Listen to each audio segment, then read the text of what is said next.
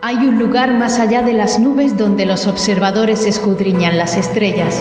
Hay un lugar más allá de la atmósfera donde los intrépidos ponen a prueba sus límites. Hay un lugar más allá de la Tierra donde los visionarios sueñan con explorar.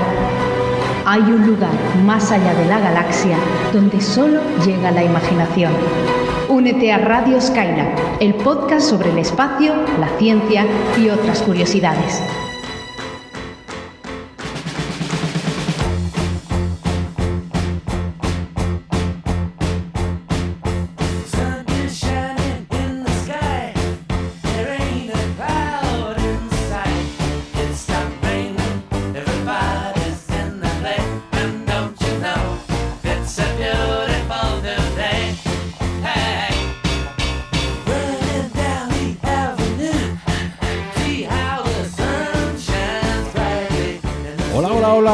Saludo a todos los espacios trastornados. Bienvenidos al programa número 2 de la segunda temporada de Radio Skylab. Sí, pues, pues no hemos tardado un año en volver, Afortunadamente. afortunadamente. Eh, bueno, vamos a, vamos a hacer esa ronda de presentaciones. Aquí tenemos a los cuatro radionautas eh, habituales de este programa. Tenemos a Víctor Manchado, Pirulo Cósmico. Hola, Víctor. Hola a todos, ¿qué tal? Bienvenidos. A Cavi Paso, de Mola Saber. Hola, Cavi. Hola a todo el mundo, muy buenas. Eh, Daniel Marín, de Eureka. Hola humanos, aquí estamos. Bueno, y si hay algún extraterrestre, también es bienvenido. No pasa nada. No, Y no. En este micrófono les saluda Víctor Ruiz de Infoastro. Tenemos dos temas para este programa. Eh, hablaremos de la, sobre las últimas no- noticias de SpaceX, que llevamos tiempo sin dedicarle tiempo bien. Y se nos acumulan las novedades sobre esta importante empresa de lanzamiento de, de cohetes y también y, más cosas. también hablaremos de Starlink. Y por otro lado, vamos a hablar al menos un momentín de un cometa que está atravesando los cielos eh, en la noche, los cielos eh, boreales al menos. em, em, y Víctor Menchado nos va, nos va a hablar, nos va a explicar cómo encontrar al cometa ZTF. No tiene un nombre bonito, pero bueno, ya no, ya no te darás detalles, Víctor. Y ahora sí, vamos a la comprobación. Retroalimentación, Go. contenidos, Go. recomendaciones. Go. ¡Todo listo! ¡Despegamos!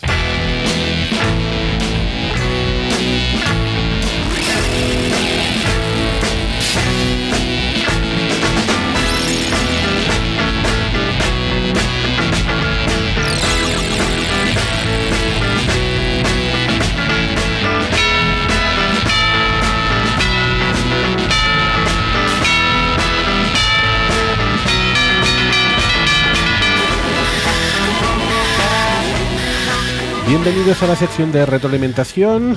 Eh, en esta ocasión sí que tenemos contenidos, no va a ser una microsección. Y lo primero es eh, comenzar con la noticia de que ya estamos en Spotify. Eh, vamos, de aquí para atrás había dos formas de... Bueno, estamos en muchas plataformas de, podcast que han ido recogiendo el RSS en, el iTunes y por supuesto en iVoox eh, que es el principal alojamiento del podcast, pero también lo hemos enviado recientemente en Spotify y ya nos pueden escuchar por ahí. Eh, recordatorio, no es podcast si no hay RSS. Si no lo puedes escuchar desde cualquier programa de podcast, no es un podcast, es un programa mm, de audio que está en una plataforma, pero no llamemos podcast a lo que no es.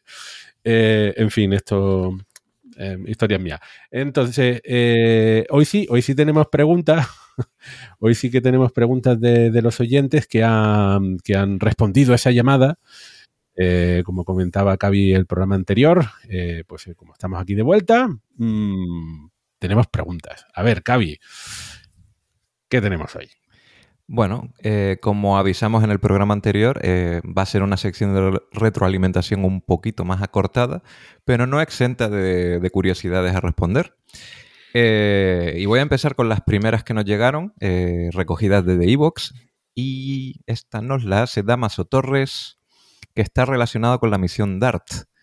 Muy a colación teniendo en cuenta que hablamos de ella en las noticias de resumen de 2022. Esta pregunta dice así, ¿es posible que sobrevaloremos la capacidad de desviar asteroides?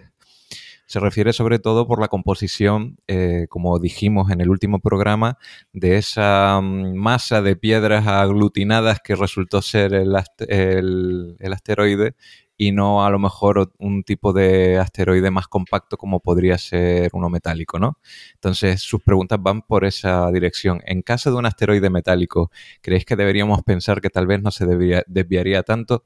Esto se refiere básicamente a como el impacto de DART mm, eh, provocó que hubiera un desprendimiento de material y una eyección que pudo mm, colaborar a que se desviara más o a que la misión tuviera mejor éxito, si esto sería mm, parecido en un asteroide más compacto. Por ahí van las dudas más o menos. Sí, desde luego es una muy buena pregunta y- muy bien traída. A ver, en principio, la misión DART, que tuvo un éxito pues completo, aparte de frenar la órbita de- del asteroide Dimorphos sobre Didymos, también es cierto que generó pues, una gran inyección de, de material, incluso casi como si fuera algo parecido a la cola de un cometa que era visible desde la Tierra y que sale en varias fotografías. Evidentemente eso ayudó a que el, impacto frenara más aún. O sea, eh, tanto el impacto como esta eyección pues provocó eh, una cantidad de energía suficiente como para frenarlo. En un objeto más compacto o incluso como está diciendo Damaso, pues un asteroide metálico es, bastante posible que, el impacto fuera menos efectivo al, al haber una inyección de material mucho menor. Pero ¿qué ocurre? Como en estos casos, en teoría, es probable que sea mucho menos efectivo. Lo ideal sería hacer esa prueba con otro asteroide y ver efectivamente hasta qué punto es o no efectivo una, una misión de este tipo. Por explicarlo de otra forma, creo que como el impacto fue sobre una pila de, de escombros, eh, fue fácil hacer que parte de los escombros salieran despedidos. Y eso lo que, eh, en fin, eh, sí que puede provocar cambios en su, en su órbita. Hacerlo con un asteroide metálico es mucho más complejo. Es decir, si hablamos de un asteroide, como comentamos también en el programa, si fuese una roca de verdad, una roca de verdad probablemente absorbería de otra forma la energía ¿no? transmitida y quizás sería más complicado ahí cambiar su- sus parámetros orbitales.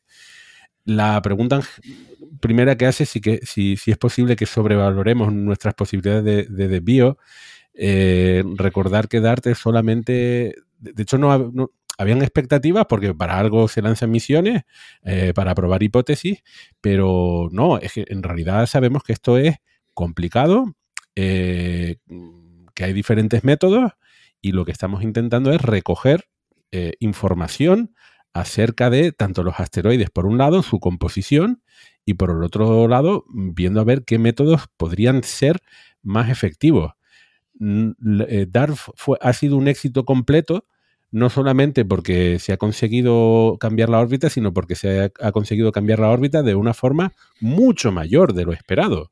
Por eso no había sobrevaloración, ma- más bien minusvaloración de lo que nosotros creíamos que íbamos a poder hacer. Que esto se pueda, no, no se puede ah, aplicar a cualquier asteroide, hay que tener en cuenta su composición. Pero eso, hay otras sondas que van a, a tra- tratar de caracterizarlos mejor y, quizás en el futuro sí que tengamos mayor información sobre cuál es el mejor método dependiendo de la composición de- del asteroide. Pero para eso probablemente todavía quedan décadas de estudio y de prueba.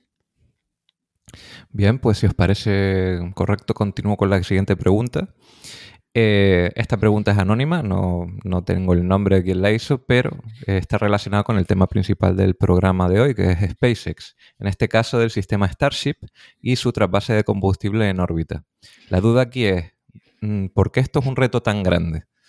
Si en la ISS ya se hace de forma regular, no únicamente con, combustible, sino con oxígeno y con agua, ¿por qué el trasvase del Starship supone un reto de ingeniería distinto y mayor que estos que ocurren en la ISS?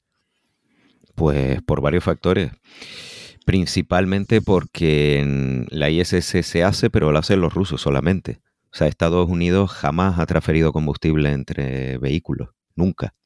Entonces, eh, esa experiencia solamente por ahora la tiene Rusia y China, que son las únicas naciones que han transferido combustible. Bueno, combustible, siempre que hablamos del espacio de combustible hay que tener en cuenta que es combustible y oxidante, no solo combustible. ¿no? Pero bueno, para entendernos, propelente. Y, y eso es un factor importante. Y el segundo factor es las cantidades. Estamos hablando de que Starship para cargar los tanques de la Starship necesitamos unas cantidades que son un orden de magnitud superior a lo que se hace en la ISS, que eso es pues lógicamente más complicado. Y el tercer factor que es fundamental es que en la ISS o en la Estación Espacial China lo que se transfieren son combustibles hipergólicos a temperatura más o menos ambiente, mientras que Starship necesita transferir metano y oxígeno líquido. En concreto, el oxígeno líquido se considera un propelente criogénico, oxidante criogénico, ¿Y esto qué significa? Que tienes que aislar bien el conjunto para que no se evapore. Todos eh, vemos continuamente que cuando se lanza un cohete con oxígeno líquido, pues está esa condensación alrededor debido a las bajas temperaturas.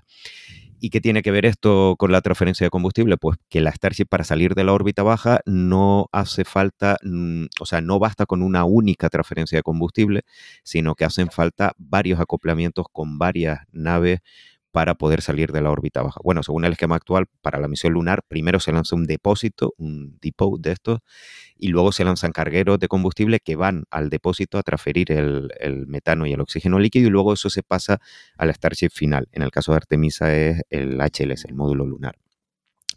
Y claro, como el oxígeno líquido se termina, eh, digamos, evaporando, pues hace falta que estos lanzamientos sean lo más eh, breves posible, o sea, que estén espaciados eh, poco en el tiempo, ¿no? Que se lancen muchos en poco tiempo. Por todo eso es tan complicado el trapase de propelentes con la Starship. Vamos, no hay color. Eh, gracias, Daniel. Continúo ya con la última pregunta de esta sección de retroalimentación. Esta nos la hace KT, escrita con una K y una T. Y eh, nos dice así. que está, está relacionado con las fotografías de los grandes agujeros negros de M87 o Sagitario A. Y eh, ya eh, ha preguntado con anterioridad, eh, se ha vuelto, a, ha vuelto a repetirnos la pregunta y por fin ha llegado, por fin te la respondemos. ¿Cómo de es el sistema a la hora de sacar estas imágenes? Perdón, dije fotografías y no es exactamente correcto. Estas imágenes de los agujeros negros. Porque como recordaremos, estamos hablando de un sistema de radiotelescopios trabajando en conjunto para crear un telescopio virtual del tamaño de la Tierra. O así se explicó en su momento. Entonces, claro, partiendo de esta premisa, ¿cómo de grande podemos hacer ese eh, telescopio virtual? ¿Podemos poner telescopios, radiotelescopios en órbitas para hacerlo todavía más grande? ¿Podemos ponerlos en la Luna para hacer un telescopio descomunalmente inmenso? Eh, ¿Existe límite en este sistema o no supondría ninguna mejora llegado a un punto? Es que ya se ha hecho, ¿eh? Ya se han puesto radiotelescopios en órbita. Lo que pasa es que el último que estaba era, era ruso. Entonces, bueno, no, a ver, eh, en teoría no hay límite. Tú puedes hacer un radiotelescopio del tamaño del sistema solar. En la práctica estás limitado, aparte del dinero de la misión y de la energía y todo eso, estás limitado también por la transferencia de datos. El análisis de datos de estas observaciones fue una pesadilla brutal, que recordemos que se movían tantos terabytes y terabytes de datos que salía más rentable moverlos en avión, en discos duros, que a través de, fibra o de satélite, ¿no? Entonces, mm, me imagino que poner el radiotelescopio en la Luna se puede hacer, aunque no hace falta que esté en la superficie lunar, mejor que esté en órbita. El tema es la transferencia de datos y la sincronización. Debe ser una pesadilla, ¿no? Si ya con radiotelescopios en Tierra fue una pesadilla, eh, poner ya telescopios en el espacio, esa reducción de datos debe ser, vamos, no se lo deseo a nadie, ¿no? El que, que se dedica a eso. Eso es Sí. el, el principal inconveniente que se me ocurre. Se lo preguntamos ahí a ChatGPT que haga la reducción de datos. Se lo inventa. ¿O sí, no? proba- probablemente. No, te dirá, bueno, el conjunto de datos con el que he sido entrenado no llega a ser tan específico. El- déjale el marrón a otro. Bueno, pues yo creo que ya podemos dar por respondidas las preguntas de esta sección. Hay más preguntas, pero las dejamos para la próxima sección de retroalimentación. Y como siempre despido esta sección, no olvidéis dejarnos las dudas en redes sociales, en Twitter, en Facebook, en Instagram, en Evox, que ahí estaré para recogerlas y aquí estaremos para responderlas. Bueno, llevábamos mucho tiempo sin comentar las novedades de SpaceX. Bueno, ya en el programa anterior hablaron de 2022. ¿Cómo que no hablaron? Vale. Vale. Lo que pasa es que no hemos hablado con cierta, cierto detenimiento y, en el último año han ocurrido muchas cosas, pero también lo que va a ocurrir en 2023 es, eh, es más todavía, mucho más. Eh, para recordar un poquito dónde lo dejamos, pues en el programa anterior estábamos comentando que el año pasado SpaceX rompió récords y envió al espacio nada menos que 61 cohetes. Tuvo 61 lanzamientos. Eh, y es algo brutal si eh, comparamos además cómo, cómo, se han ido incrementando el número de lanzamientos a nivel mundial. Eh, no, no, solamente SpaceX, sino a nivel mundial. Y es que esta empresa, no voy a decir en pocos años, que ya llevan ahí unos cuantos, pero eh, se, ha hecho con, con, buena parte del mercado internacional de, de, lanzamientos comerciales y es que no hay quien le tosa. Eh, 61 lanzamientos el año pasado y bueno, pues eh, lo que vamos a hablar en, este, en, este, tema de hoy, pues es justamente los planes de, SpaceX para eh, 2023 y en el futuro. ¿Qué está pasando con Starship? su, cuántos lanzamientos del Falcon Heavy hay, hay previstos, qué sucede con, Starlink eh, y en general eh, actualidad sobre, sobre esta empresa que es la, puntera, eh, la referencia a nivel internacional. Bueno, voy a empezar yo, me toca a mí. Voy a hablar de los lanzamientos del Falcon 9. Eh, como comentaba, 61 lanzamientos en 2022. Eh, y para 2023, si ya estaba, si ya estaba el listón muy alto, pues aquí llega Elon Musk y comenta, por cierto, en el mes de agosto no es nuevo, pero comenta que el objetivo de SpaceX para 2023 es llegar al menos a 100 lanzamientos, eh, que son 40 más. Para poner esto en perspectiva, eh, la media de lanzamientos de SpaceX durante 2022 fue nada menos que de un lanzamiento cada seis días.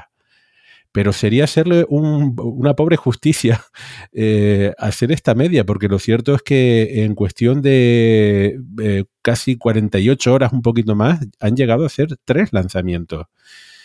Eh, recordemos que tienen dos bases, una, bueno, tienen tres. Starship está en Boca Chica, en, Texas, pero para lanzar los Falcon 9 eh, se hace bien desde Cabo Cañaveral, el Centro Espacial Kennedy, o bien desde la costa oeste de Estados Unidos, eh, desde Vandenberg. Y bien, pues así pueden tener una cadencia de, lanzamientos tan, tan alta. Pero eh, en fin, pues eh, imagínense si, es, si, es, si, esta ha sido la cadencia de, lanzamiento durante 2022, la de 2023, eh, pues va, a acelerar. Y eh, a, a, mí, a mí me alucina, mm, porque hace pocos años esto era mucho más aburrido. Hoy en día, si eres espacio trastornado, pues casi tienes que dejar de trabajar para ver tanto lanzamiento, porque no solamente es SpaceX, sino también otra, otras compañías. E, es, es un espectáculo. Eh, pero además es que en el caso del Falcon 9 lo que hay que, hay que destacar no es solamente que hayan eh, hecho tantos lanzamientos, sino además la fiabilidad con la que lo hacen. Están sobradísimos. Eh, lanzan eh, primeras etapas y las recuperan como, como, los amos del mundo que son en, esta nueva tecnología de recuperación de, cohetes y no tienen eh, eh, intención ninguna de, parar. Eh, y esto lo hemos comentado mucho en este programa, que SpaceX venía, SpaceX venía, eh, hicieron un diseño de cohete muy fiable, muy barato y que además se puede recuperar. Entonces, lanzar con SpaceX no solamente fiable, que lo han demostrado, sino que además es barato. Barato y fiable. Combinación ganadora.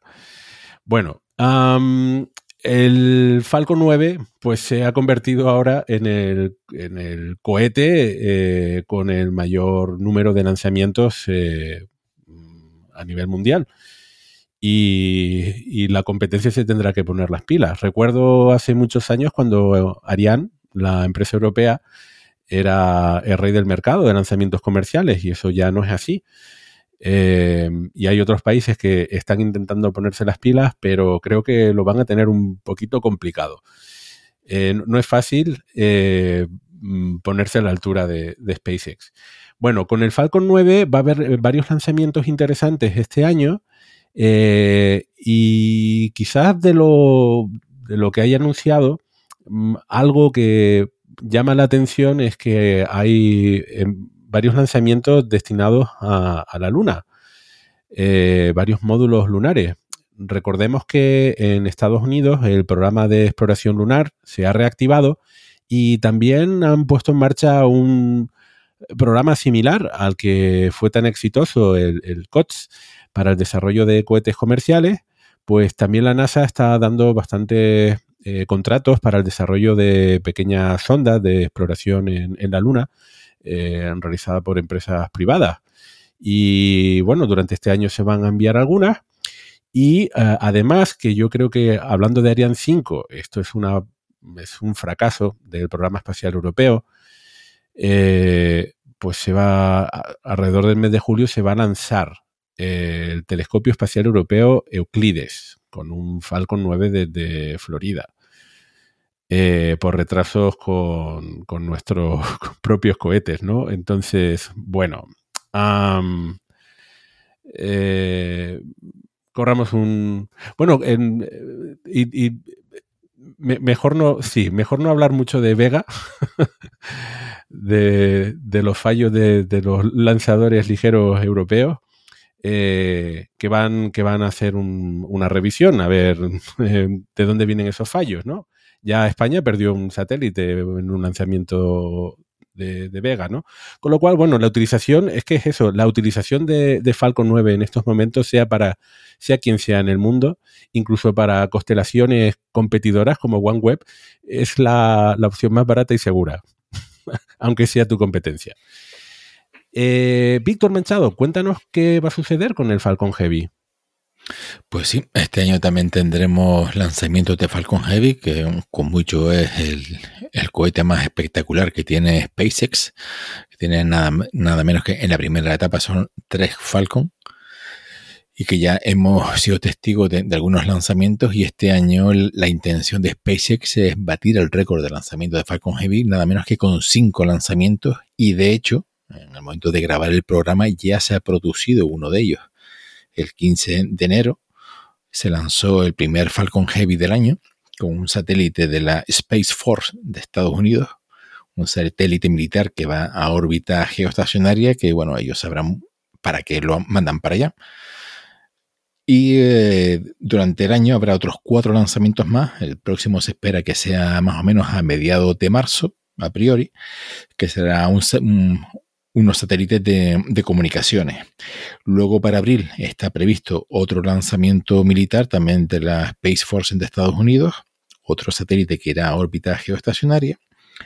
En mayo habrá otro lanzamiento más que será el cuarto del año, que también otro satélite de, de comunicaciones que también se va para la órbita geoestacionaria, 36.000 kilómetros de altura.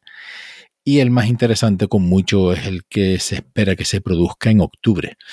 En octubre se lanzaría el último Falcon Heavy del año y lleva consigo nada más y nada menos que la sonda Psyche, que va a visitar al asteroide homónimo, a 16 Psyche, que ya le dedicamos un programa porque es un asteroide metálico. En los análisis de radar y, de espectrografía pues indican que tiene un alto contenido en metálicos y bueno, pues se va a lanz- la NASA va a lanzar un- una sonda para, para observarlo y analizarlo y, ver, pues, intentar conocer un poquito más eh, de este asteroide, mm, ver su origen, si es a lo mejor al resto de un planetesimal que no llegó a formarse bueno, con eso eh, se supone que podremos saber un poquito mejor cuál es el proceso de, de formación de los, mm, de los planetas y cómo se, produce la diferenciación de, los materiales según su densidad en la formación de los cuerpos celestes.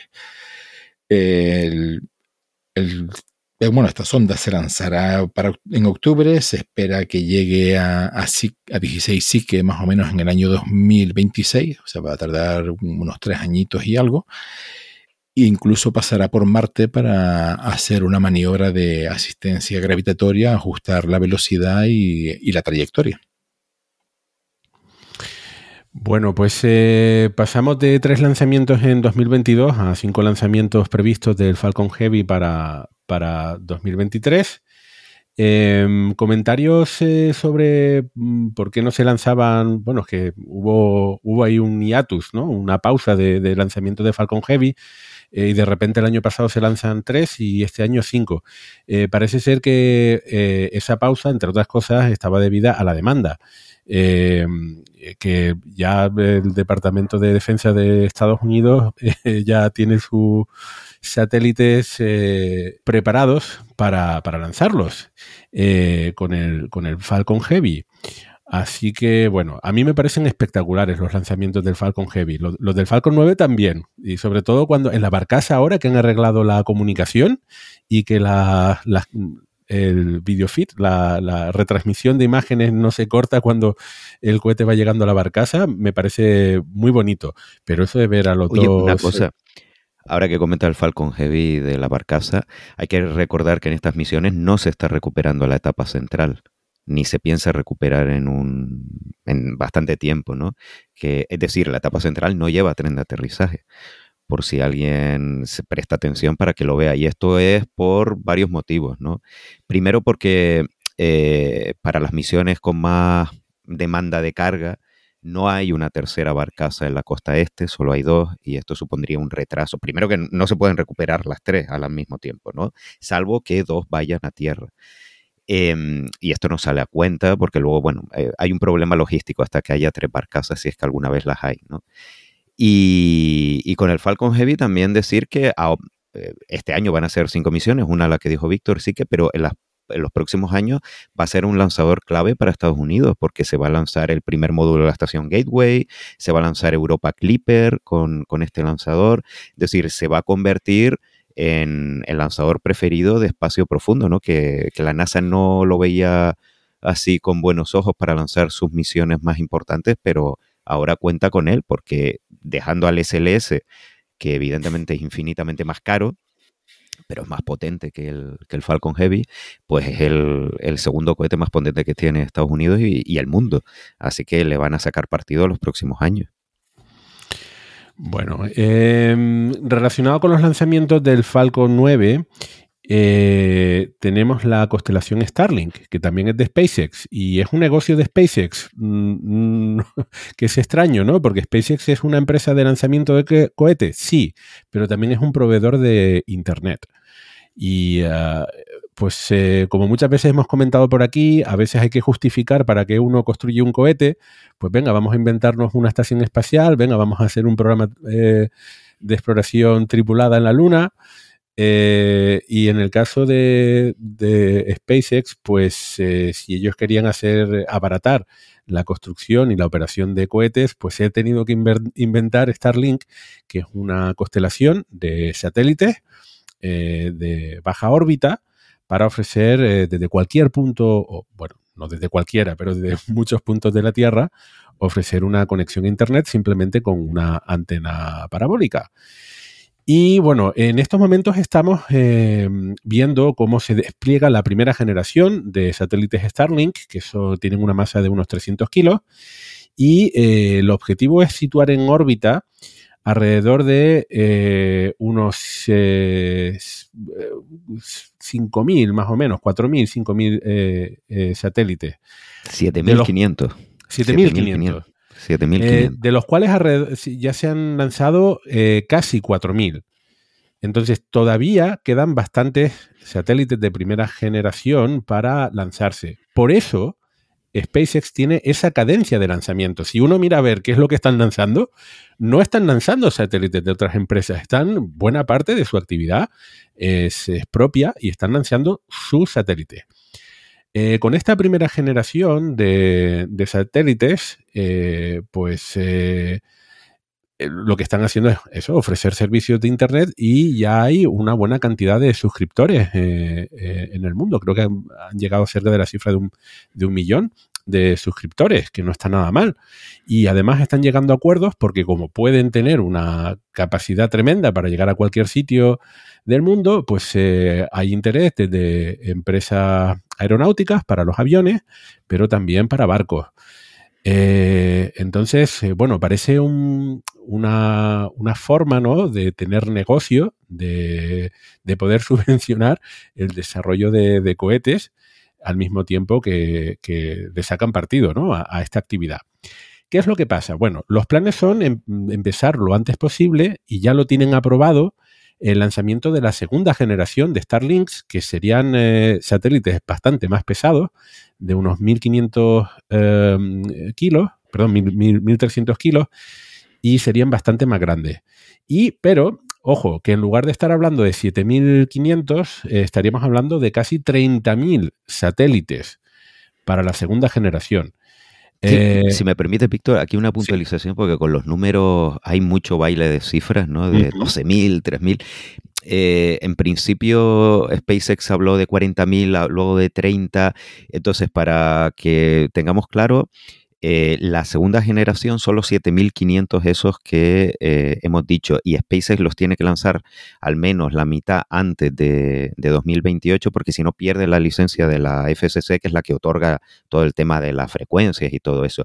Pero esos 7.500 se suman aparte de los que ya se han lanzado, a, que hay ahora mismo en órbita, eh, tenía por aquí apuntado 3.481 en órbita y 3.140 operativos. Eh, entonces se suma a los que se van a lanzar, o sea, una locura, pero sí son 7.500 de segunda generación, para tenerlo claro, y en un futuro no muy lejano, eh, 30.000. O sea, que son una cifra brutal. ¿Por qué la densidad es importante? Bueno, pues eh, hay ya usuarios de Starlink que se han quejado de que no tienen buen ancho de banda. Y el problema es la densidad de, de antenas en un lugar. Si estás tú solo, tienes buen ancho de banda. Si tienes muchos vecinos que tienen muchas antenas de Starlink, con esta primera generación mm, el ancho de banda se va limitando. Tanto que no llega a ser competitivo con eh, compañías de locales, ¿no? Entonces, eh, esta se- segunda generación de, sat- de satélites eh, ayudará bastante a mejorar ¿no? la calidad del servicio, pero a su vez también necesita una, un montón de, satélites y por eso, por eso quieren llegar a esta cantidad. Si no, no, no van a poder competir con, con empresas de proveedoras de, Internet locales. Mm, y bueno, en- para, para ter- terminar eh, rápidamente con, con Starlink, eh, hay, hay mucha controversia alrededor de Starlink. Ah, ¿Por qué? En primer lugar, porque eh, estamos hablando de una cantidad brutal de satélites que se están lanzando. Nunca jamás habíamos visto tantos satélites en, órbita. Y de nuevo, SpaceX lo está copando todo. El espacio no es infinito. Y el riesgo de colisión aumenta según va aumentando la densidad de satélites en el espacio y especialmente en órbita baja. Entonces, se calcula que en estos momentos, eh, con los datos que ha publicado SpaceX, cada día sus satélites hacen unas 75 maniobras de, para eh, evitar una colisión. Y esto solamente va a aumentar en, la- en los próximos años según vaya aumentando también la, densidad de satélites. Esto es un riesgo. Es un riesgo no solamente para SpaceX, que puede perder satélites, sino también para, eh, es un riesgo para, para todos los usuarios del espacio por eh, la basura espacial, como hemos comentado en muchas ocasiones por aquí. Y luego también tenemos el, aspecto eh, astronómico, y es que a determinadas horas, mm, por la mañana, eh, al amanecer o al atardecer, hacer eh, imágenes astronómicas se ha vuelto algo bastante complicado porque se llena de trazas la- las imágenes. Y esto solamente va a empeorar. La parte buena es que la eh, Fundación Nacional para, para la Ciencia en Estados Unidos ha eh, llegado a un acuerdo con SpaceX para intentar mitigar el impacto en, en la astronomía eh, terrestre. Pero habrá que ver. Habrá que verlo. Mm, sí, se, ha firmado, pero también tiene críticas dentro de la comunidad astronómica porque a ver, finalmente, porque es un, es un acuerdo que no obliga a Starlink a hacer absolutamente nada. Es simplemente de buena voluntad. Es que no les pueden obligar. No, y de hecho los satélites Starlink 1.5 de actuales, los que se están lanzando, son más brillantes que los anteriores que tenían los visores. O sea que no solo no ha mejorado, sino que ha ido ligeramente a peor el asunto. Y, y- acabando ya con, con Starlink, a comentar si, por supuesto, la buena controversia que hubo en el verano acerca de, los Starlink que eh, supuestamente SpaceX estaba pagando de su bolsillo y transfiriendo al ejército ucraniano. Starlink se ha convertido en la guerra de Ucrania en una herramienta importante para la comunicación del ejército eh, ucraniano. Eh, hay, pues eh, hace unos meses hablaban de, de unas 20.000 antenas que, que se les habían suministrado. Elon Musk protestaba porque decía que lo estaba pagando él y que era muy costoso y que, bueno, después en septiembre hubo una caída del servicio y después de la controversia, cuando ya el polvo eh, había caído y demás, pues parece ser que ya han llegado a un acuerdo y pues no sabemos si, el Departamento de Defensa en Estados Unidos ya le está pagando y antes no le pagaba o qué, pero bueno, ya eso se ha solventado, es eh, lo que han comunicado. Em, y esto es un tema interesante, ¿no? Porque Starlink de momento ha sido un proyecto civil, pero eh, desde el Departamento de Defensa ven con buenos ojitos eh, la posibilidad de crear eh, este tipo de constelaciones con un cariz militar. Y esto podría suponer también una escalada, ¿no? Que obligase a otros países a competir y a enviar también un montón de satélites para los que nos gusta la astronomía y estamos, o incluso el espacio, ¿no? Y estamos un poco preocupados por el lanzamiento de, tantos satélites y del aumento de riesgo de colisión, pues eh, esto parece una carrera arma- armamentística. Mm, a Fíjate que después de la polémica con eh, Ucrania, curiosamente, en diciembre, eh, Starlink, eh, perdón, SpaceX sacó Starshield, que era la versión militar que le ofrece al gobierno de Estados Unidos, al Pentágono sobre todo, de militar de Starlink, básicamente. El Pentágono ya tiene muchos contratos para sacar su propia mega constelación, pero Starshield sería directamente eh, que SpaceX pasa a ser el contratista principal de todos estos satélites, ¿no? Y de hecho ya se han lanzado varios Starship prototipos. O sea que a lo mejor el- ese acuerdo y Elon Musk se cayó la boca, va por ahí, ¿no? Va por el tema de Starship. Eh, en fin, la verdad es que es, sorprendente, ¿no? Mm, Cómo una empresa se ha visto obligada, ¿no? A desarrollar un, servicio. O sea, e- e- ellos mismos lanzan satélites, son una empresa de servicio para, de lanzamiento de satélites, crean sus satélites para lanzar sus cohetes, eh, tener una fuente alternativa de financiación y al final también encuentran una forma de hacer más dinero todavía vendiéndole más servicios todavía a los a, a los ministerios de defensa, ¿no? En, este caso el de Estados Unidos. En fin. Bueno, vamos a continuar porque desde luego eh, no solamente de SpaceX eh, vive de Falcon 9, Falcon Heavy, también hacen más cosas. Y eh, vamos a continuar, Cavi, con misiones tripuladas, que, hmm, hombre, se Sí. lanzan con, con Falcon, ¿no? Pero Se, se lanzan con Falcon, pero aquí tenemos que meter en medio a la Crew Dragon, ¿no? Que es la encargada de llevar sanos y salvos a los astronautas a sus respectivos destinos, ya sea la Estación Espacial Internacional, como veremos ahora, o simplemente para llevar a gente en órbita a flotar. y esto lo digo porque tenemos por delante eh, no solo las misiones, digamos, eh, rutinarias de la NASA para llevar astronautas a la Estación Espacial Internacional, como acabo de decir, sino también este año se esperan unas cuantas iniciativas privadas de las que hablaremos a continuación. Entonces, yo voy a empezar eh, un poco por el orden cronológico de lo que se espera, eh, mencionando a los actores principales que están implicados en estas misiones.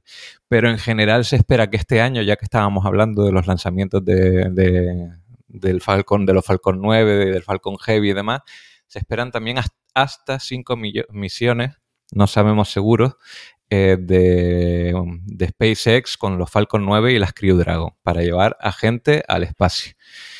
Y decimos al espacio porque aquí estamos hablando de más de 100 kilómetros de altura. Eh, entonces, eh, primero la fecha más cercana que tenemos justo delante es 19 de febrero con una misión de la NASA que pretende llevar en la Crew Dragon Endeavour a, eh, a los astronautas a la Estación Espacial Internacional. La mayor novedad aquí, que hay un astronauta de Emiratos Árabes Unidos y bueno, eh, tenemos también a los astronautas estadounidenses, por supuesto, y a un astronauta ruso. Eh, cuando esta misión llegue, eh, el 28 de febrero volverá otra Crew Dragon, en este caso Endurance, pues para devolver a casa a, a Nicole Mann, a Josh Casada y a Koichi Wataka, el astronauta, y no diré la palabra prohibida, Daniel, eh, diré astronauta japonés. y japonés, japonés. ah, es verdad, es verdad, casi, casi mezclo naciones, perdón. En fin.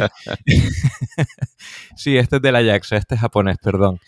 Eh, y a Ana Kirina, que es rusa de Ro- Roscosmos. Lo, lo- lo de, Eh, lo de sí, dime, Endurance, Víctor. lo de Endurance, ¿eso es un guiño a, a Interestelar o...? Bueno, mm, es una palabra bastante común, pero ahí lo dejamos a, la imaginación. Eh, lo que más me llama de esto es que así cuando esté volviendo esta cápsula eh, para dejar a la gente en casa, el mismo día va a salir una Crew Dragon, pero de carga, para llevar materiales a la Estación Espacial Internacional. Así que además de llevar gente, no se detiene el flujo de mercancía a, nuestra querida espacio, ISS. Y bueno, en octubre o noviembre, no se sabe seguro, eh, partirá otra misión con otro Falcon 9 desde la rampa 39A del Centro Espacial Kennedy para llevar a astronautas estadounidenses, Jasmine Mockbelly, Andreas Morgensen de Dinamarca, ESA, eh, de Japón, Satoshi Furukawa y de Roscosmos, Konstantin Borisov. Ese es el flujo mm, de los astronautas mm, homologados que se lo han currado, que, que cobran por esto y no que pagan, porque ahora entramos a, entramos a hablar de las misiones o iniciativas eh, un momento ahí. El, el Borisov este no es el que descubrió Oumuamua, ¿no? O el- el- perdón, el uno, No. el uno El cometa. el Borisov, el, Borisov. cometa Borisov. También el jefe de Roscosmos se llama eh, Borisov, pero es un apellido común. Común por allí, como Igual Sánchez. que, ¿no? igual que Algo así. Endurance, mm, Borisov también es como un Víctor. No, pero recordemos que uno de los cometas, eh, eh, cuerpos menores, ¿no? Interestelares, eh, aparte de Oumuamua, fue el Borisov. Y, ¿Borisov? Borisov. ¿Cómo? Borisov. Borisov. Y eh, fue un astrónomo aficionado quien hizo ese descubrimiento, ¿no? Entonces, en fin, en fin, una broma. Sí, a mí me encanta cuando intentamos nosotros pronunciar cualquier palabra en ruso, llega Daniel y nos pone en nuestro sitio rapidito, ¿sabes? Solo, solo en Ah, ruso. Solo en ruso no, pero bueno, eh, ahora el contexto ha El sido ruso ese. tiene el acento móvil. eh, es muy difícil predecir el dónde cae el acento. Entonces es fácil equivocarse, así que no pasa nada. Muchas gracias, Daniel. No, me refiero que aunque estudies ruso, eh, es fácil equivocarte, así que tampoco hay que darle mucha importancia. vale. Bueno, muy bien. Yo voy a continuar, que todavía quedan dos misiones por mencionar, dos iniciativas privadas. Eh, por un lado tenemos, por orden cronológico, la primera que va a salir Polaris Down, ahora hablo de ella, y luego más adelante eh, tendríamos otra de Action Space. Esta misión de Polaris Down me resulta bastante interesante por varias razones. El 1 de marzo, eh, desde también un Falcon 9 y también de la rampa 39A, sale la Crew Dragon Resilience eh, con Polaris Down que va a llevar pues básicamente a un millonario que ya ha ido al espacio y se quedó con ganas, que era Jared Isaacman, eh, que ya voló el año pasado pues, en la misión Inspiration, Inspiration, Inspiration 4, eh, que se convirtió en el primer vuelo espacial con una tripulación formada exclusivamente por astronautas no profesionales y que de hecho se adelantó a Action en, sus, en, ser los primeros, básicamente. Bueno, ¿en qué consiste esta misión? Pues esta misión lleva a cuatro personas. el- de nuevo repite el, el- el millonario Isaac Mann y con él vuelan Scott Potter, Potet, perdón, Potit, probablemente se pronuncia así su apellido, no estoy seguro, que va en el puesto de piloto, y dos trabajadores de SpaceX, que serían Anna Menon como oficial médico y Sarah Gillis como especialista de misión eh, y que está encargada en SpaceX del entrenamiento de astronautas. Entonces, lo interesante de esta misión en particular es que se va a probar el traje extravehicular de SpaceX, del que sabemos muy poco. Hemos visto el traje intravehicular que parece sacado de un anime, o por lo menos así era sobre el papel hasta que se lo vimos puesto a, a los astronautas de verdad y bueno, no, no eran tan estilizados, que ese es un traje intravehicular, o sea, para estar dentro de, de un vehículo espacial. Pero ahora, en esta misión, tendremos la oportunidad de ver cómo es un EVA, un paseo espacial, con sus respectivos trajes. Eh, para eso eh, habrá que despresurizar la cápsula para que, el- en este caso, Isaacman, que es el que va a realizar el paseo, pueda salir al espacio y darse un paseíto que por algo ha, pasado, ha pagado por esto. Esta despresurización en una cápsula pues no ocurre desde el Apolo 17 en 1972, así que esta iniciativa privada mm, pues va a volver a recuperar cositas que no veíamos desde hace décadas. Vamos a ver qué tal sale. Y nada, en cualquier caso, además de esta mm, circunstancia que me parece bastante interesante, también decir que la órbita de esta misión de Polaris Dawn será muy elevada. Eh, ya la anterior misión del año pasado de Inspiration 4 fue de casi 600 kilómetros de altura, que no está nada mal, pero aquí el objetivo es superar un récord. En este caso, el récord de la Gemini 11 en mil- de 1966. Volvemos a remontarnos décadas atrás. Y para llegar más allá de los 1.368 kilómetros que se hicieron entonces, además de poner a prueba eh, los trajes EVA de los que antes hice mención. Así que esto es Pero bueno. de nada. El objetivo está claro que es darle a Isaacman eh, las mejores vistas posibles. O sea, el tipo va a salir fuera de la nave a 1300 kilómetros de altura para ver la Tierra ahí bien redondita y va a tener unas vistas espectaculares. También más radiación, vale, sí, pero va a tener unas vistas que para eso lo paga, como tú dices. No, no, pero eh, eh, que, bueno, no sabemos las cifras exactas de lo que ha pagado, pero ha pagado. eh. Estamos, estamos hablando de un desembolso. Ya hemos hablado en otras ocasiones en el programa de los millones que se sueltan en este tipo de, de emisiones privadas. Más le vale que tenga buenas vistas. A, a ver, Cavi, que mm, sección salsa rosa de la Crew Dragon. ¿Y Tom Cruise cuándo va? ¿Qué es lo que me Pues- importa? Pues Tom Cruise iba, pero creo que al final no, no va. No estoy seguro mm, porque... Está en del- stand-by ahí. Está- exacto, eh, estaba como declarado que iba a subir, pero al final mm, se quedó la que como- un poco en el aire. Como se le adelantaron los rusos, ya no... Eso es, eso es. Le quitó como, ah, ya no soy el primero. Ya no eh, me el interesa. primer actor. eh, pues, y iba a ser el primer actor con, con el primer director que iban a rodar ahí una película. Como se le, adela- se le adelantaron ahí los rusos, pues dijo, pues ahora me enfado y no voy. Me enfado y no respiro. Uy, bueno. Eh, voy a continuar porque si no se me va a alargar mucho mi parte.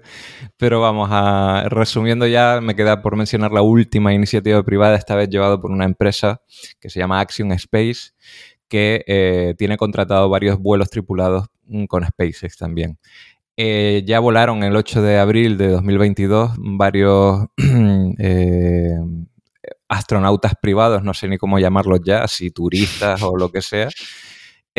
Y bueno, fue una, la misión fue un éxito, estuvieron en la Estación Espacial Internacional pues unos 10 días, bueno, en realidad estuvieron 8, tardaron 2 en llegar y ahora parece que continúa la siguiente misión que será o saldrá el 1 de mayo. Y aquí el objetivo pues, es llegar, llevar a astronautas estadounidenses, a Peggy Whitson y a John Schaffner, eh, menudos apellidos me toca a veces pronunciar, amigos, y dos astronautas de Arabia, Saudí de los que ni me atreveré a mencionar el nombre. en cualquier caso, es un poco lo mismo, es subir a la Estación Espacial Internacional para un poco ver cómo es la vida y el trabajo allí y en este caso la misión durará pues unos 16 días. Hay otra misión más adelante eh, que está sin determinar su fecha, eh, que sería ya la Action 3, acabo de mencionar la Action 2. Y eh, bueno, pues también sería cuestión de llevar a cuatro personas, pero probablemente esta mm, se retrasa a 2024 y como única nota curiosa, pues va a llevar al primer astronauta turco. Y esas serían, a grandes rasgos y resumiendo mucho, eh, las misiones tripuladas con la Crew Dragon y el Falcon 9 por parte de SpaceX, que no está nada mal. No está Y nada ojito mal. con Arabia Saudí, ¿eh? Ojito, que quieren soltar mucha pasta en el espacio, que se han Mm. picado con los emiratíes, que los emiratíes están a tope, como Ah. todos sabemos. Que por cierto, Emiratos a lo mejor también construye la esclusa para la estación Gateway, que lo iba a hacer Rusia antes de Mm. que pasara lo que todos sabemos que ha pasado. Eh, y Arabia Saudí como que se ha picado y dice, no, no, nosotros vamos aquí, tenemos más dinero que los de Emiratos Árabes, así que si se ponen, si sueltan la pasta, podemos ver cosas interesantes en el espacio por parte de Arabia Saudí, que ya en los 80 mandaron un, un príncipe, bueno, allí son la mitad, yo creo que son todos príncipes, ¿no? mandaron un príncipe en el transbordador espacial. Como nos escuche Bin Salman, en fin. Eh, Eh, perdón, perdón, Su Alteza, era broma. Eh, no, estaba pensando que eh, cuando se estaban haciendo las pruebas de la Crew Dragon, re- recuerden que tuvieron problemas y que la NASA se puso muy, se preocupó mucho, ¿no? Eh, con la explosión eh, aquella de, de- en una de las pruebas y, y- y- y ahora estamos, eh, eh, no, que, no tienen competencia, que la Starliner ahí, pero, Eh, pero eso, hemos comentado, la Starliner, Boeing con la Starliner es el programa eh, de nave espacial con menos ganas de la historia de, de la astronáutica. Es como, va, y ahora de verdad tengo que lanzar esto. Es que no quiero. O sea, ellos están, quieren dejarlo, y, pero claro, no, no les dejan. Están ahí eh, buscando la mínima para dejarlo. Increíble, increíble. Eh, bueno, eso. Estados Unidos ahí petándolo después de una travesía por el desierto saudí o, de otro sitio, no sé. eh, ahí petándolo también con su programa espacial tripulado y en este caso además con de la mano de, de SpaceX, ¿no? Por muy reticente que seamos con respecto a, a esta privatización del espacio, lo cierto es que, eh, de nuevo, cuando se ponen a algo, eh, no tienen competencia. Lo consiguen y, y lo hacen todo muy bien. Bueno, no todo, todo, pero... Bueno, bueno, no nos vengamos arriba. No, efectivamente, porque, a ver, por cierto, un pequeño comentario eh, que estaba citando el tema de, de Emiratos Árabes, tal, y, el problema de la guerra en Ucrania, que la razón por la que Euclides, Europa, no lo lanza, no lo ha podido lanzar es, justamente por la guerra de Ucrania, porque se iba a lanzar en una Soyuz, no en un cohete europeo. Y bueno, pues eh, cortamos las relaciones con, con Rusia y, y, pues nada, pues eh, alternativa a Bueno, lanzarlo con el eh, Falcon 9. Esto, eh, también, bueno, el tema de los lanzadores europeos para dedicarle un programa es un Sí, desastre. sí, sí. Pero también aquí el tema, esto por supuesto ya es, un- es muy subjetivo y es un tema delicado, pero en el caso de los cohetes Soyuz lanzados desde Guay- la Guayana se puede entender, ¿no? Con todo lo que ha pasado, pero hay algo, algo bastante curioso, ¿no? Que en Europa se han cortado todas las relaciones con Rusia y en Estados Unidos no.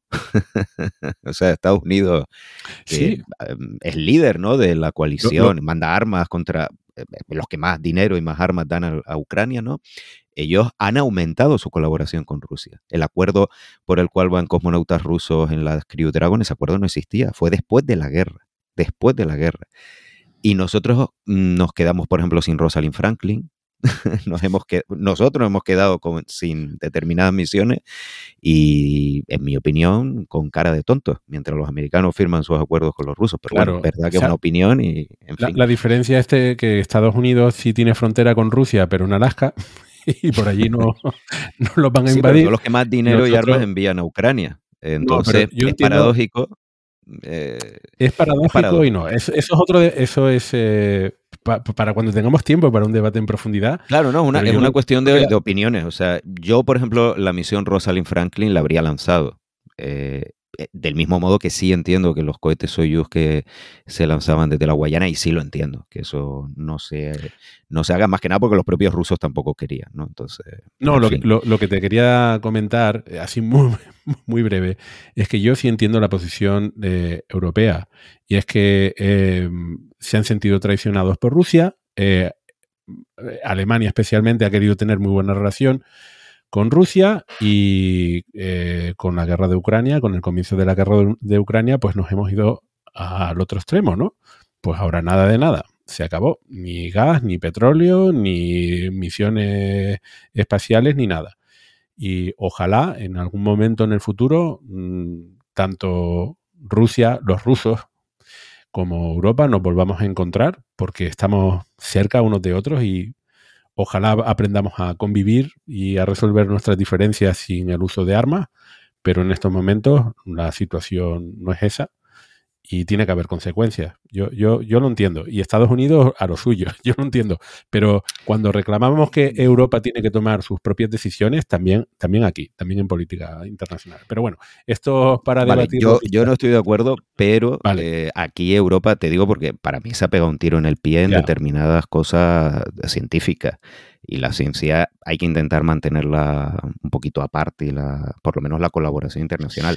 Lo entiendo, te digo, pero no lo comparto. Es algo que no, una opinión, una decisión que no comparto. Bueno, eh, para otro momento, lo debatimos en otro momento. Y bueno, Dani, ahora te, te- toca a ti. Y, quizás en... a ver, yo creo que lo que está generando mayores expectativas en estos momentos, porque los Falcon Heavy ya los tenemos no muy vistos, es que a mí me encantan. Eh, los Falcon 9 también, pues eso cada semana hay lanzamientos, pero la Starship, ¿qué pasa con la Starship? Que el año pasado tuvo muchos retrasos. Eh, al principio le echaban la culpa además al gobierno estadounidense por no darle los permisos y por estar revisando ahí eh, los, los planes, el impacto medioambiental. De repente tienen, eh, le dan el permiso a- sobre la primavera y no pasa nada con Starship durante mucho tiempo. ¿Cómo va el tema? ¿Y qué podemos esperar Pues este año? la verdad. ¿Qué podemos esperar? A ver, el programa Starship, todos sabemos que es el, el culebrón de la astronáutica, ¿no?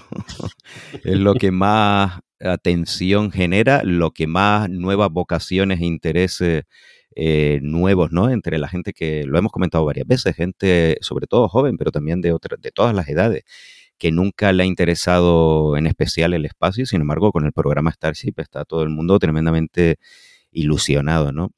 Y el año pasado, pues lo que pasó al final es que después de lo que comentas, después de tantos retrasos, eh, había ese pique, eh, entre comillas, entre Artemisa, el SLS y Starship, y al final Artemisa y el SLS ganaron. O sea, el SLS se adelantó a Starship después de, de tantos años de peleas, ¿no? Eh, eh, digo pique entre comillas porque evidentemente no hay una competición real y porque ahora mismo los dos lanzadores forman parte del mismo programa, que el anterior administrador de la NASA y fue muy listo y supo integrarlo y ahora Starship, recordemos que es el que va a suministrar el módulo lunar para las dos primeras misiones de alunizaje del programa Artemisa. O sea que sin, el, sin Starship no hay Artemisa sobre la Luna. Hay alrededor de la Luna, pero no sobre la Luna. Bueno, pues lo que pasó el año pasado es que de entrada el SLS ganó, eso a Elon Musk le fastidió bastante. Eh, no lo he reconocido, pero mm, tenemos que saber que le, le fastidió porque Sí, ponía el SLS sí, como sí. ejemplo que lo es, un cohete carísimo, donde, eh, hombre, poco eficiente. Vamos a ser generosos y decir que ha sido la gestión de recursos públicos poco eficiente, eh, por llamarlo de alguna forma, eh, después de tantos retrasos y sobrecostes. Y, claro, él quería demostrar que podía, ¿no? Que podía eh, ganar al SLS en la carrera por la órbita. Al final no pudo ser. Recordemos que se suponía que Starship iba a realizar la primera prueba orbital eh, a finales de año, luego dijo en diciembre, pero al final se adelantó el SLS. Y bueno, Star, eh, SpaceX lleva prácticamente un año dando vueltas con el B7 y la S24, que son los prototipos que están ahora. Recordemos que Starship son dos etapas. La primera etapa es el Super Heavy, la segunda etapa es Starship. El sistema conjunto se llama Starship, por eso a veces hay confusión entre la segunda etapa, lo que es la nave propiamente dicho, y, y el sistema de lanzamiento. Y la primera etapa es Super Heavy, eh, tiene 33 motores Raptor 2. La segunda etapa Starship ahora mismo tiene 6 motores Raptor, 3 de vacío, 3 de nivel del mar. En la, eh, las siguientes versiones tendrá hasta 9 motores Raptor 2. Y bueno, eh, pues eso, lleva todos estos meses haciendo diversas pruebas con estos dos prototipos. Eh, pues recordemos que mm, fueron introducidos después de que se cambiasen los motores Raptor 1 a los Raptor 2, que eso fue todo un cambio revolucionario, hubo que cambiar muchísimas cosas, son motores mucho más avanzados que los que estaban antes.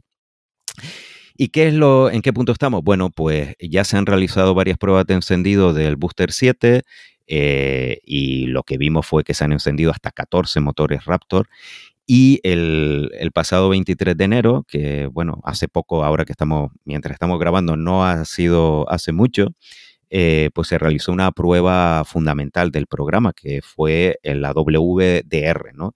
El Wet Dress Rehearsal, el ensayo general que se suele hacer con cualquier lanzador, cualquier lanzador complicado antes del, del despegue. ¿Y en qué consiste? Eh, en llenarlo de propelente. Dime. Perdona, Daniel. eh, tradu- eso traducido significa eh, eh, wet dress es eh, vestido húmedo. O sea, alguien mojado. Claro, eh, en español, en vestido español, mojado. vestido mojado, ensayo de vestido mojado queda, Ensayo de vestido mojado. Queda, queda feo. Es más literal, porque es llenar de propelentes líquidos. Eh, claro, los cohetes de combustible sólido, lógicamente no se puede hacer esta prueba. Es solo combustible líquido. En el caso de Starship, metano y oxígeno líquido. Y para hacer bien la prueba, se llena hasta los topes. O sea, no, hasta ahora lo que se había hecho era por separado llenar los tanques de tanto la Starship como del Super Heavy, eh, o bien de nitrógeno líquido, que evidentemente pues no pasa nada, es un poco, es para ver la presurización y la estanqueidad y cómo aguanta las bajas temperaturas, pero nada más. O bien con pequeñas cantidades de propelentes para las pruebas estáticas que han hecho los vehículos, pero lo mínimo, claro, porque si explotaba, pues no es lo mismo con 5.000 toneladas que con unas pocas.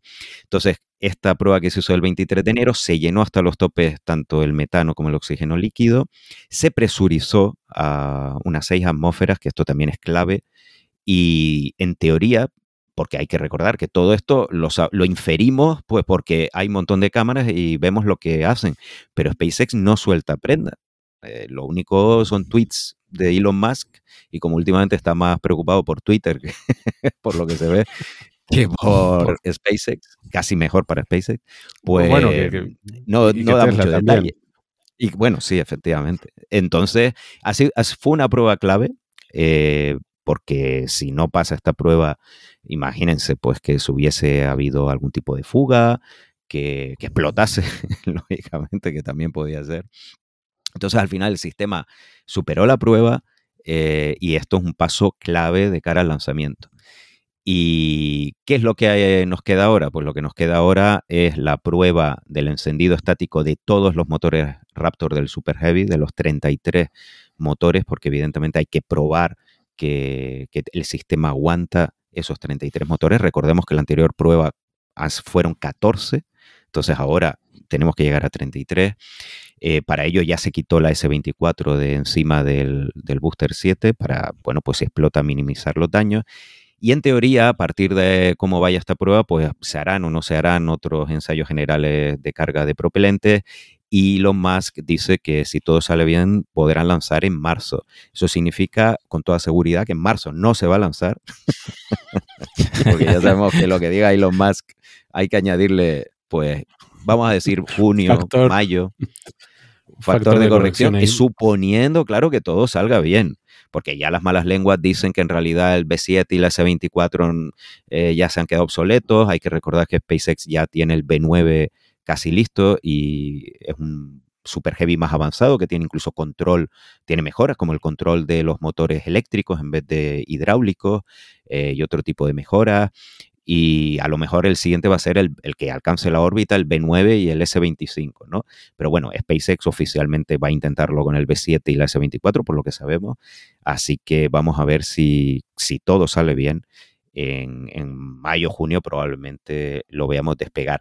Elon Musk dice que este año eh, se van a construir cinco conjuntos completos de Starship, Starship Super Heavy. Starship ya se han construido varias, hay hasta la S29, están en diversas fases de construcción.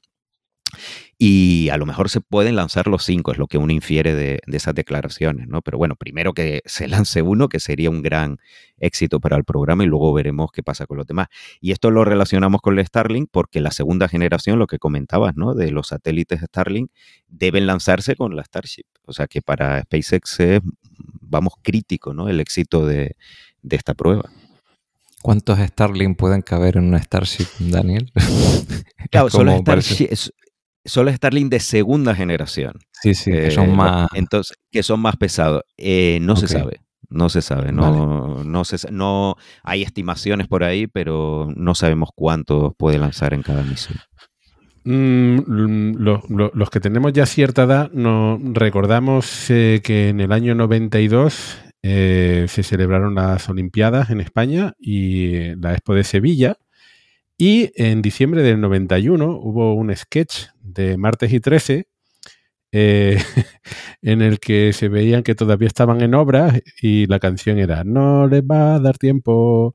Vale, bueno, esto lo digo porque el objetivo de la NASA es eh, volver a lanzar humanos a la Luna en 2024, para lo cual eh, cuentan con Starship. Eh, No, le vamos a tener que enviar el, el sketch de martes y 13 a Elon Musk. Sí, a ver, eh, el- el- la NASA ya ha dicho que es 2025, que 2024 no Ujú. llega. ya. Y las fuentes Sorpresa. internas te dicen que mm, va a ser más probable 2026, 2027.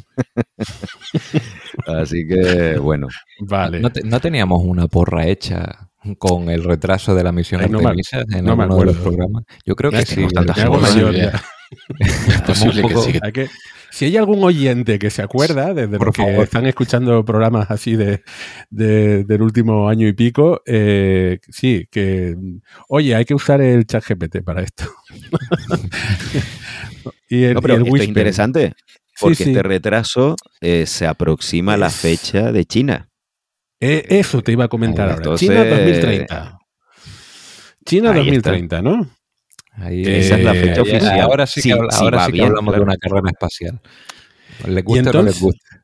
Y entonces, eh, mm, comentando eso, lo, lo- lo que, lo que preguntabas antes, es que en, en la sección de retroalimentación, vale, y, y es que las Starship, para ir a la Luna, no solamente hay que lanzarlas, luego hay que juntarlas en el espacio varias veces para tener el combustible suficiente como para llegar a la Luna.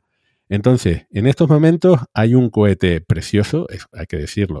O sea, las imágenes, en imágenes, no, am- en tema audiovisual, el impacto eh, propagandístico de, de SpaceX es brutal. Y oye, y hay que quitarse el sombrero, lo hacen muy bien. Eh, esas imágenes de dron, del, del ensayo con el vestido mojado, es espectacular, espectacular. Y es el cohete más grande del mundo. Y el más es- pesado, que esto ya es oficial, era el más grande del mundo y después de esta, eh, con esta prueba, con la WDR, eh, el cohete más pesado, 5.000 toneladas. Es una locura. En realidad, bueno, la masa exacta no lo sabemos. Hay que recordar que SpaceX tiene fobia a publicar los datos precisos de sus vehículos. Nadie sabe, por ejemplo, la masa oficial de una Crew Dragon. Son 13 toneladas, pero oficialmente no lo sabemos. Eh, A través de la NASA, ¿no? Cosas, bueno, en fin, que no sabemos la, es secreto la, la masa en seco de la Starship, porque claro, eso nos dice sus prestaciones y, y es muy celosa SpaceX de esto. 5.000 toneladas, para que eso es mucho, suena mucho, pero hay que recordar que el Saturno 5 eran 3.000 toneladas. El Falcon Heavy son 1.400 toneladas. O sea, es que la, la- la diferencia es, es brutal. El SLS, eh, ahora cuando despegó, despegó con 2.600 toneladas. Esto es el doble del SLS. Es una locura. O sea, el cohete más grande, el más pesado y el primero que será totalmente reutilizable. Es, es, es increíble. Por ponerlo en perspectiva, mm, ya que en las noticias usan campos de fútbol, yo voy a usar elefantes. Estamos hablando de Bueno, mil- estamos hablando de mil elefantes. 5 toneladas por elefante. O sea, pesa que está el mil vídeo ese eh, famoso, Sí. ¿no? Que se veía el Saturno 5 soltando elefantes. Por eso, por eso he Pues, escogido. el Debería ser, claro, claro, por eso que, por- lo digo por si hay algún oyente que dice, ¿por qué elefantes? Que se han vuelto locos. que lo busquen. Debería ser la nueva métrica de, de volumen de los cohetes. El elefante espacial. Eh, mm, estaba pensando yo en, los eh, negacionistas, ¿no? De que fuimos a la Luna. Bueno, nosotros no, especialmente los estadounidenses llegaron a la Luna, enviaron a varias personas a la Luna y claro, te cuentan, no, no, es que no se tenía la tecnología. Bueno, estamos viendo cómo eh, están desarrollando las maquetas más caras, la- las, eh, o bueno, el SLS también, fin, ha tenido sus historias y sus presupuestos, pero quiero decir, el dinero que se está gastando SpaceX en el desarrollo de Starship es importantísimo. Eh, entonces, eso, ves cómo hacen las pruebas en estático, cómo hacen la- las pruebas mojadas, húmedas. Si realmente todo eso se hiciera para, para engañar a la gente, pues creo que sería una broma excesivamente cara. Y eso se hizo con el Saturno 5, ¿no? Eh, lo otro que estaba pensando, eh, en- viendo tu Twitter, Daniel, era viendo esas imágenes espectaculares de, de la Starship, es que después de décadas, casi 50 años, y mira que vivimos el transbordador y fue espectacular, pero eh, vivimos quizás un momento un tanto especial en el desarrollo de las tecnologías de, acceso al espacio. No es solamente que SpaceX esté desarrollando el cohete más brutal de- del mundo, ¿no? Y que podamos ver su desarrollo y seguir su desarrollo con secretitos y con filtraciones y con, en fin, eh, el, salseo, ¿no? De, SpaceX, ¿no? Pero lo estamos mm, pu- pudiendo ver en tiempo real. Pero no solamente es SpaceX, sino muchas otras empresas. Aquí en España, por ejemplo, PLD Space, eh, cuyo objetivo también es lanzar este año, ¿no? Eh, y que eso no ha sido así durante décadas. durante buena parte de mi vida estaba pensando yo, ay, me hubiese gustado ver el lanzamiento de un Saturno 5, ay, que los humanos fueron a la Luna, yo nací después. ¿Qué? ¿Por, por qué? ¿Por qué no nací antes para po- poder haber vivido esos momentos? Bueno, pues en estos momentos estamos viviendo otros momentos especiales en un desarrollo eh, absolutamente eh, loco, ¿no? De, Sin SpaceX sería aburridísimo el panorama espacial. Eso está ¿Verdad? muy claro. ¿No? Y hay que recordar que aparte de Boca Chica, han construido otra rampa de lanzamiento para Starship. Florida. En la rampa 39A. Eh, quieren construir una segunda en Boca Chica también. Y las rampas de lanzamiento, no olvidemos que es esa torre inmensa, ¿no? De, de- de nueve segmentos que se eleva ahí 150 metros prácticamente. Eso es algo increíble la rapidez con la que se ha hecho, ¿no? Tanto en, en Boca Chica, en Starbase, como en, Florida. Es alucinante el ritmo. Bueno, pues eh, em, realmente me, me encantaría con- comentar muchas más cosas, especialmente de Elon Musk. Bueno, de la- o no. y, y su Otro impacto, programa. y su impacto en sus empresas, pero nos hemos quedado sin tiempo, así que para otros programas ya seguiremos hablando de todos estos desarrollos. Se presenta un 2023 espectacular.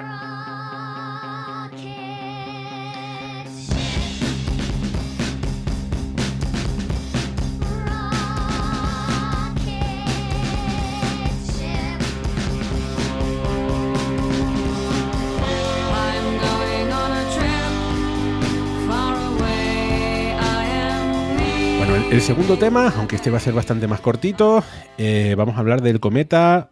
Y esta es la matrícula. Si lo ven por ahí mal aparcado, esta es la matrícula. C barra 2023 E3, eh, ZTF.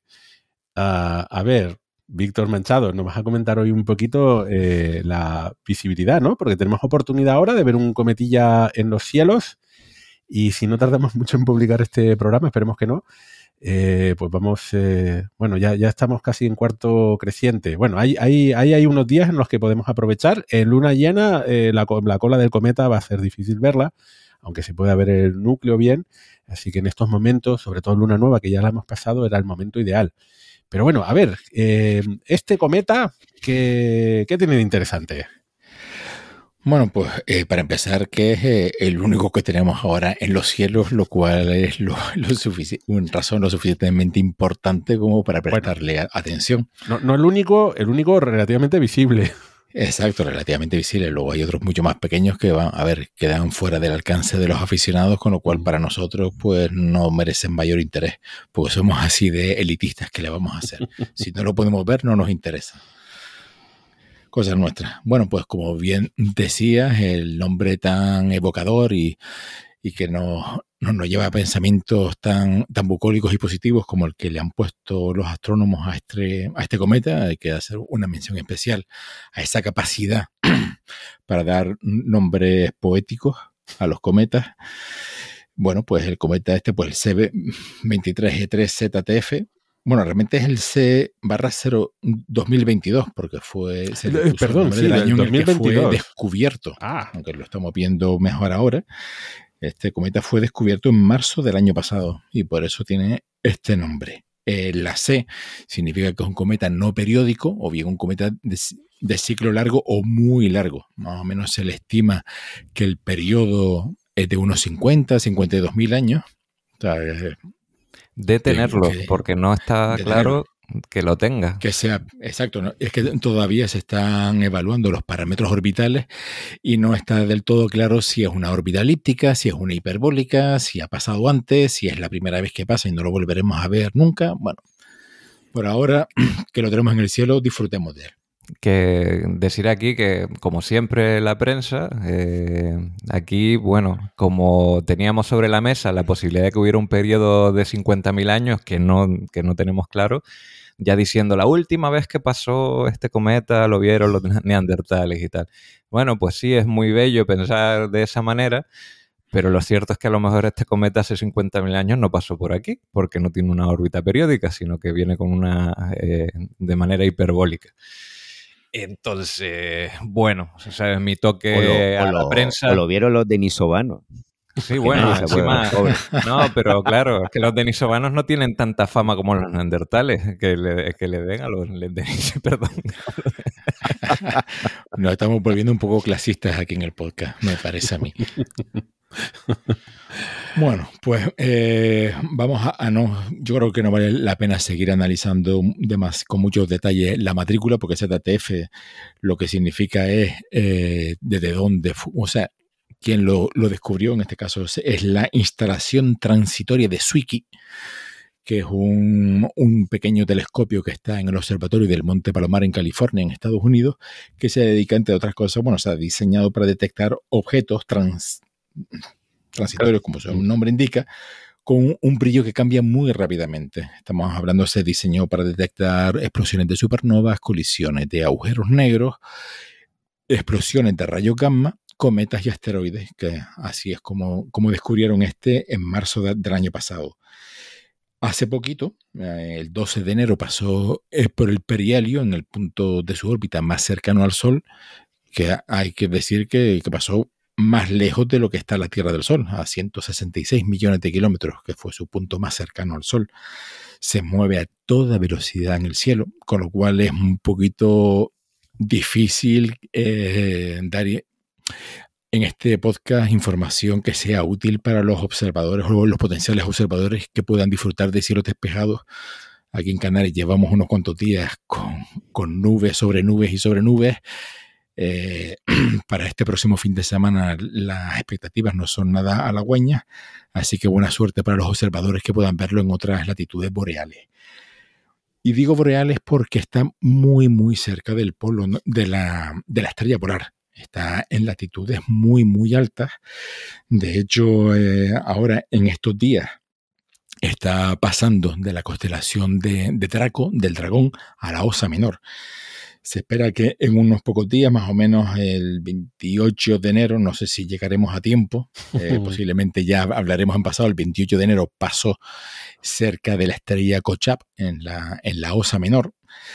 Eh, del 29 de enero al 4 de febrero, pues pasará de la Osa Menor a, a Camelopardalis, al camello, a, a la jirafa, perdón, que, que siem- siempre me lío con nombres latinos y digo el camello en vez de la jirafa, que vamos a hacer. Y del 4 de febrero al, al 9 esta, me pasará de la jirafa a la constelación de Auriga, pasando el día 6 de febrero muy cerca de una estrella muy brillante, muy fácil de ver, que es Capella, la, la estrella más brillante de, de Au- Auriga. Entonces ahí pues será bastante más fácil localizarlo en el cielo. Para los que tengan unos pequeños conocimientos de, astronomía, Auriga es la constelación que está encima de, Orión, ¿vale? Entonces, pues, encima de Orión, que es una constelación muy característica, muy fácil de distinguir, pues la estrella brillante que está encima, pues muy cerquita va a pasar el cometa. Eh, se espera que más o menos el, el punto más cercano a la Tierra será entre el 1 o 2 de febrero aproximadamente, que, que, pasará bastante cerquita, unos 42, 44 millones de kilómetros de la Tierra, ¿vale? Y va a toda velocidad. Se estima que su velo- velocidad respecto al Sol es de 40 kilómetros por segundo, o sea, tiene, tiene prisa. Así que hay que ponerse las pilas para verlo. Eh, a partir del 10 de febrero pasará a la constelación de Taurus, del toro, entonces ahí también será mm, bastante fácil de localizar. Son constelaciones muy conocidas. Eh, el- entre los días 11 y 12 de febrero va a pasar cerca del planeta Marte, con lo cual será una ocasión ideal para los astrofotógrafos a ver si pueden capturar a los dos astros juntos. Va, a ser una foto muy, muy fotogénica y seguramente muy codiciada por los astrofotógrafos. Una gran oportunidad. El, eh, del 13 al 15 de febrero va a pasar por el cúmulo de las Híades, que también es otra foto bastante atractiva. Y eh, pasando a, partir del 15 de febrero va a pasar muy cerquita de la estrella Aldebarán, que es la estrella más brillante de la constelación de, de Taurus. Así que bueno, el cometa también se le conoce como el cometa verde por su característico brillo verde. En la fotografía se le ve un marcado color verde y eso es debido a su composición química.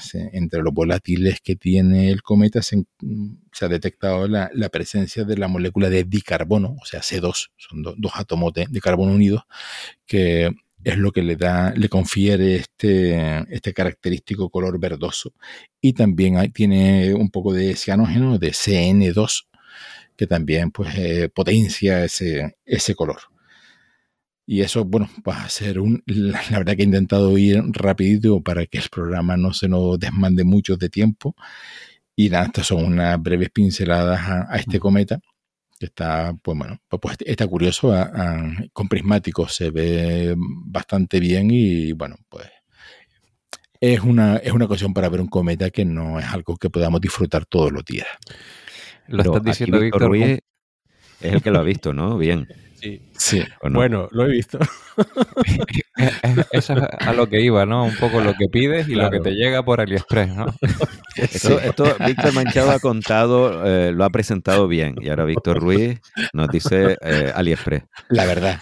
O sea, de- después de los anuncios, ahora vamos a contar la verdad.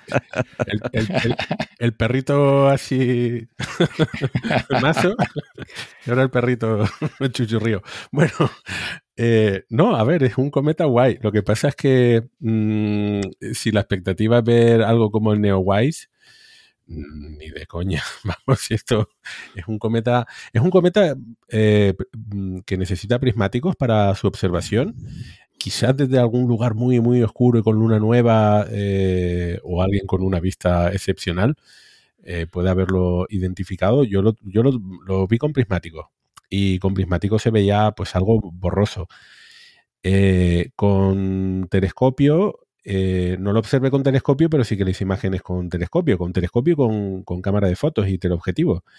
Y eso sí que es chulo. Eh, es que las imágenes es, fotogénico, como decía, pero es fotogénico para los astrofotógrafos. Es decir, que si tienes un telescopio, cámara digital, queda chulísimo. Eh, y además está haciendo, tiene, tiene bastante actividad en el sentido de que mm, su morfología está cambiando. Eh, pues al principio se le veía la, la- la cola de polvo, luego se le ha visto la iónica, muy chula, combinación. Y estos últimos días, eh, cosa que fue sorpresa cuando, cuando fui de observación, que se le vio la anticola, que los días anteriores no se le había visto. Y, en las primeras exposiciones, eh, uy, esto, es nuevo. Y, ya, bueno, a partir del, del fin de, semana del 21-22 de, de enero ya se le había visto esa, anticola y seguro que va a ir cambiando su, su morfología en, lo- en los próximos días. Eh, pasa dentro de poco por el plano orbital eh, y como decía, va a estar bastante cerquita de la Tierra. Lo que pasa es que es muy pequeño. No es un cometa de- del estilo del Hale Bob y otros que tenían un núcleo de un montón de kilómetros de diámetro y se hacían muy brillantes. Este es una roquita, bueno, un cometilla pequeñín. Eh, pero es, como dices, es una oportunidad excelente para practicar eh, cuando vengan.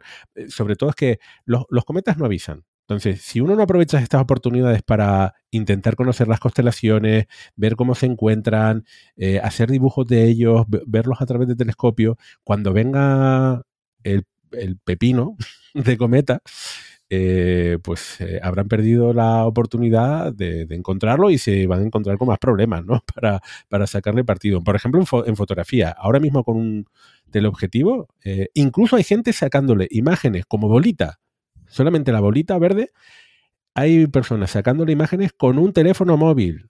Chicos, chicos, es que la tecnología avanza que es impresionante. Así que, bueno, es cierto que en comparativa con algunos de los grandes cometas que hemos tenido en los últimos años, este no, eso no es el Hale-Bopp, pero está, está divertido. Volaré. Si me invento alas, lo conseguiré. Y allí me sentiré bien. Por la luna andar no es común. Sueño con llegar allí aún. Mi cohete hacia la luz. Bueno, eh, estamos en recomendaciones. Recuerden que hemos cambiado el formato y en lugar de ser cuatro recomendaciones, eh, tres eh, de los ramanes y una extra, ahora solamente hacemos una recomendación y hoy le toca a Víctor Manchado. A ver, Víctor, ¿qué nos vas a recomendar esta semana? Pues mira, ya que estábamos hablando ahora del cometa, de la- eh, hacer un poquito de astrofotografía y que, y que nos pongamos a todos los que podamos a practicar un poquito, vengo eh, en este programa con un canal de YouTube que se llama Neural Activity, que es de un astrofotógrafo eh, español que es bastante chulo porque no solamente te enseña eh, a hacer fotografías, sino sobre todo a hacer procesado. Incluso te, da pistas eh, para software tan conocido y tan extendido como el Stellarium. O sea, está bastante guay. Incluso eh, fotografías de. O sea, hacer procesados fotográficos de alto nivel, como por ejemplo con el software del PixInsight. Hacer fotografía con Nina, o sea, tienes distintos tutoriales con Cyril, con PH2 Guiding, o sea, todos los que todos los oyentes que hayan hecho o estén haciendo astrofotografía, seguramente todos estos nombres le van a sonar y, y mucho. Entonces, bueno, pues un- es un canal que, que lo veo bastante interesante. El, el presentador, o sea, Sergio lo, hace muy bien, es muy dinámico, muy entretenido y muy, muy didáctico. Así que bueno, pues esa es mi recomendación de hoy.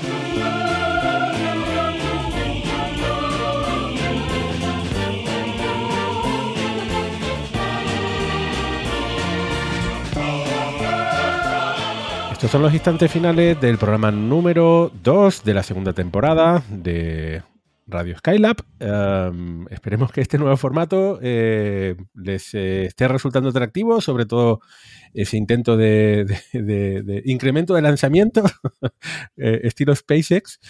Eh, algunos comentarios, por cierto, que esto tendría que haberlo dicho en, en la, en la introducción, en retroalimentación. Muchísimas gracias por la acogida que hemos tenido eh, en, esta, en esta vuelta, ¿no? En esta segunda temporada. Hemos recibido un montón de comentarios en las redes sociales y en iVoox eh, agradeciendo que volvamos a grabar, eh, agradeciendo la publicación del programa y, y- bueno, les tenemos que dar las gracias porque sabemos que para algunos es muy duro, ¿no? El síndrome de abstinencia de, Radio Skylab eh, y, muchísimas gracias por, eh, por escucharnos, muchísimas gracias por continuar por ahí, muchísimas gracias por la fidelidad que nos tienen. Eh, pues nada, este programa termina, llega a su fin. Ya estamos preparando el programa siguiente y nos vemos dentro de muy poco. Hasta pronto.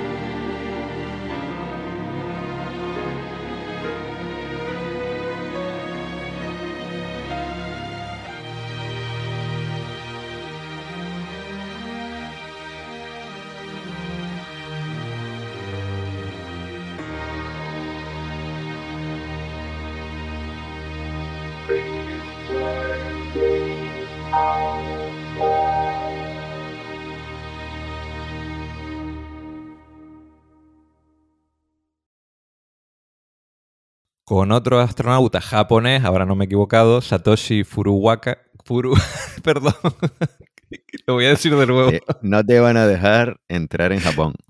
No, por eso me estoy riendo.